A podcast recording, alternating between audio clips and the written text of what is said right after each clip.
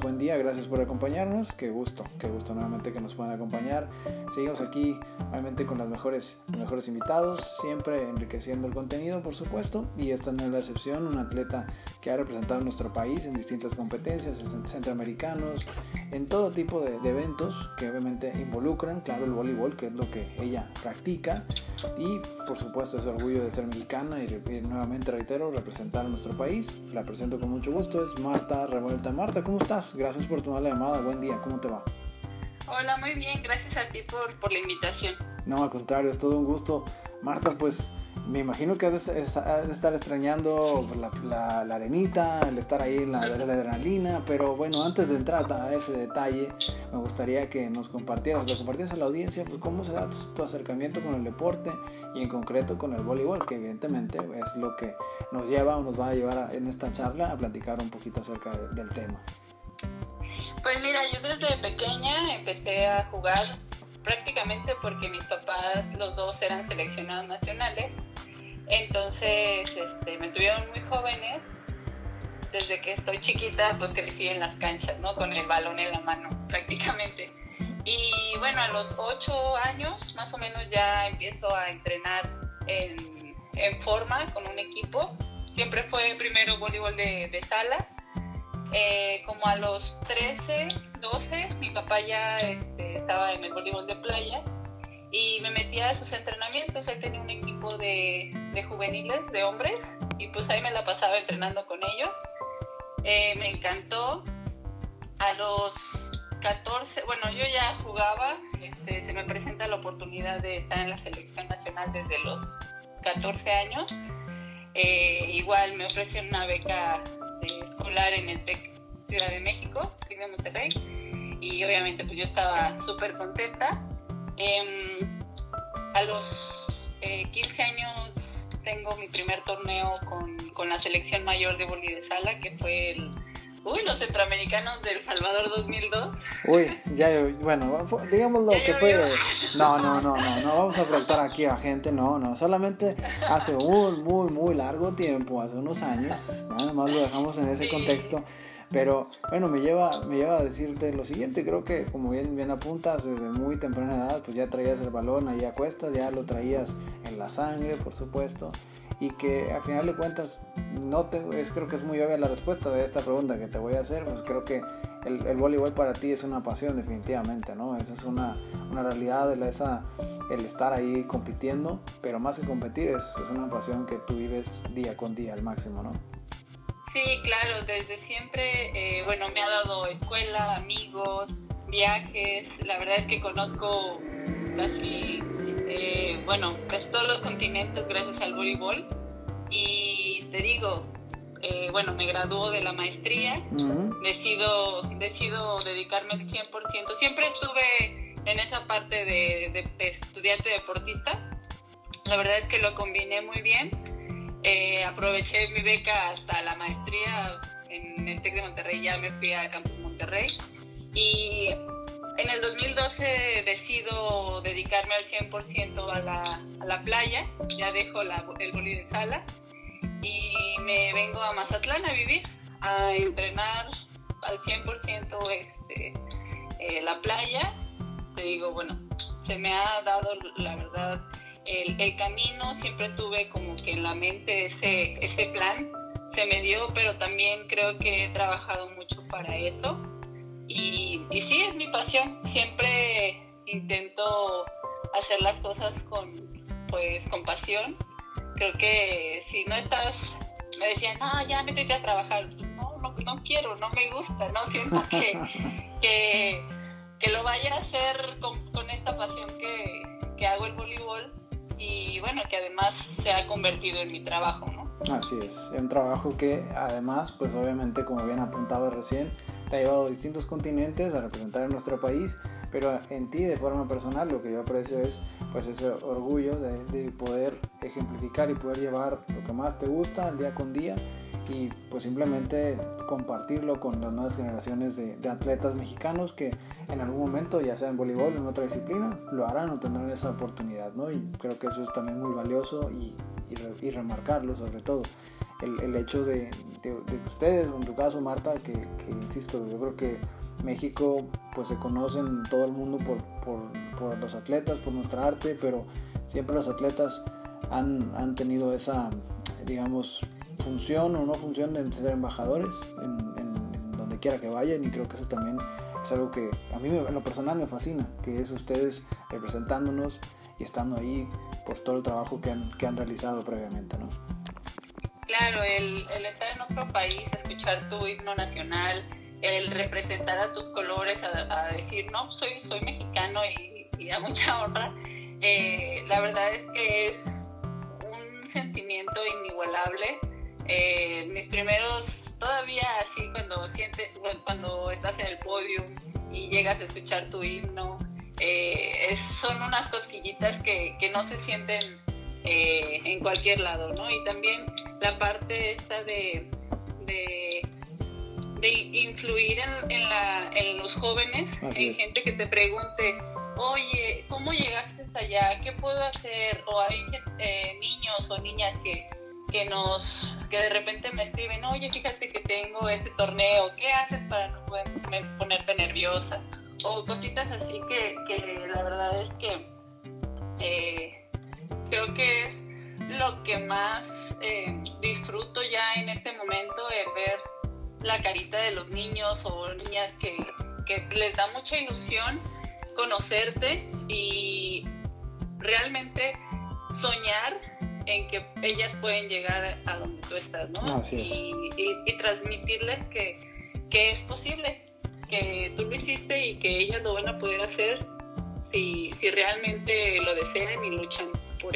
Totalmente. Marta, y, y solamente para cerrar un poquito esta parte y, y como sabemos, obviamente esta contingencia mundial en la cual estamos atravesando, pues obviamente la pregunta obligatoria, no la quería hacer, pero alguien la tiene que hacer en el tema de, los, de los Olímpicos en Tokio, que obviamente sabemos que se aplaza.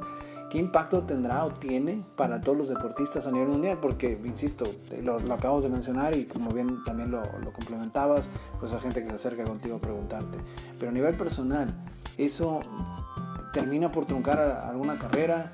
o, en qué sentido les puede impactar que el, aplazar obviamente una justa de este tamaño, de esta envergadura, hasta el próximo año. ¿Hay, ¿Hay, alguna implicación como tal? O que tú digas de momento, pues todavía no, pero algo que nos puedas compartir al respecto. Pues mira, es diferente yo creo que en, todos los deportes.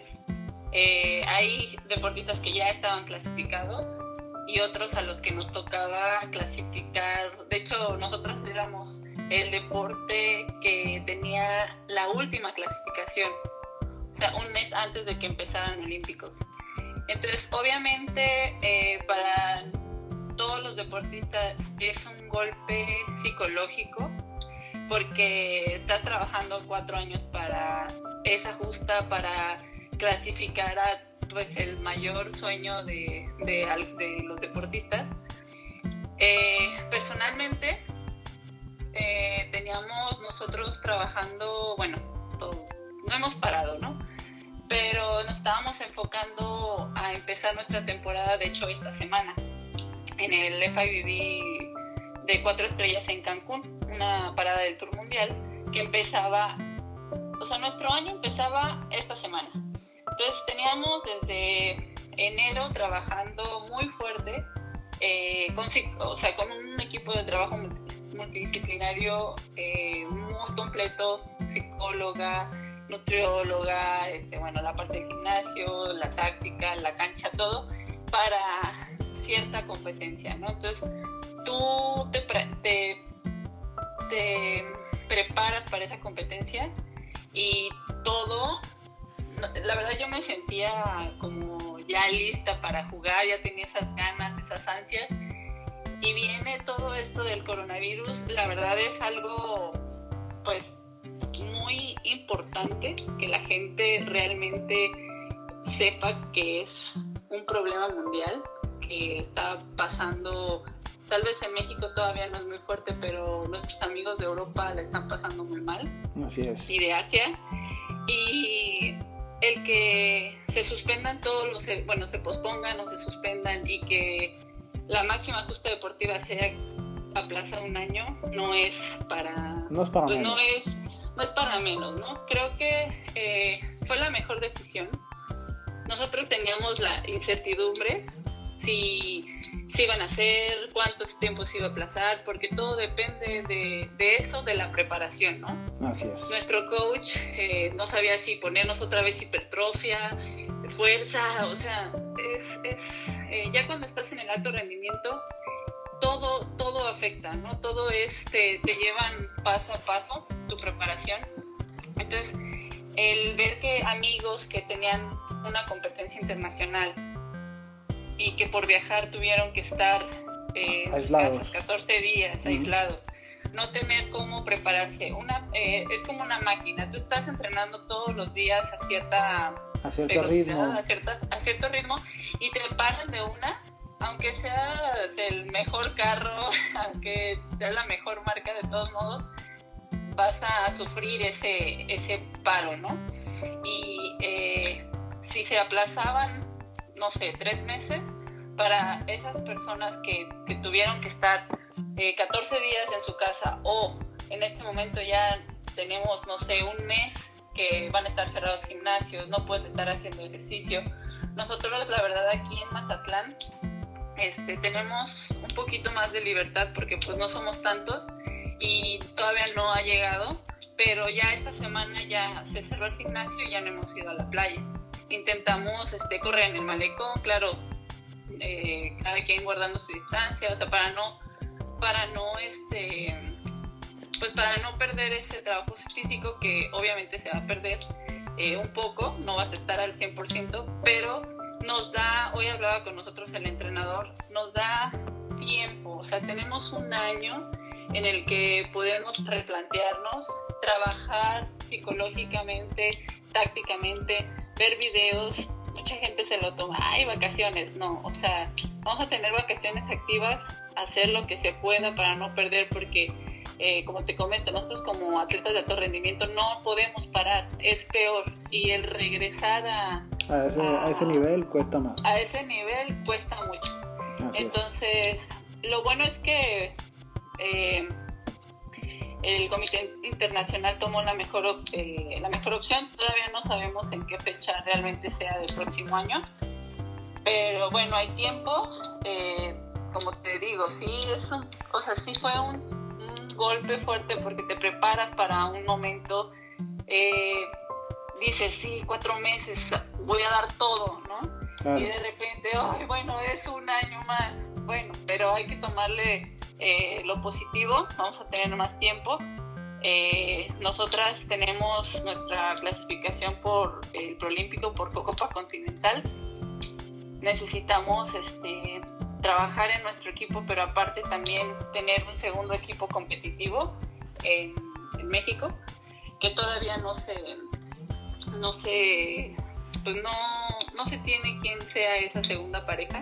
Entonces creo que nos vino, pues no, no de perlas, pero creo que de lo malo hay que sacar lo bueno y vamos a, pues, a prepararnos más para, para el próximo año, ¿no? En cuanto pase esta contingencia. Ah, Te digo, eh, en este momento, bueno, yo voy a, como estoy sola aquí en Mazatlán, voy a viajar con mi familia para estas dos semanas estar con ellos y este, hacer lo más que pueda en, en mi casa, en lugares eh, libres, no sé, correr o, o sea, no, no podemos parar, ¿no?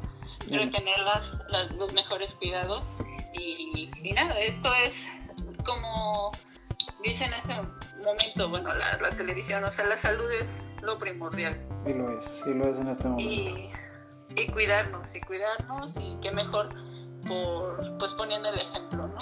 Así lo es. Marta, pues muchísimas gracias obviamente por estos minutos, por este tiempo. Y recuérdale a la gente pues esa red social en la cual pues, te puedan localizar y contactar, por favor. Sí, en Twitter estoy como Marta Revuelta o arroba Marta Revuelta 10. En Twitter eh, como Martita 10 con H. Y en mi fanpage como Marta Revuelta. Muy bien, pues muchísimas gracias, un fuerte abrazo hasta Mazatlán y que pasen un excelente fin de semana. Muchas gracias, hasta luego.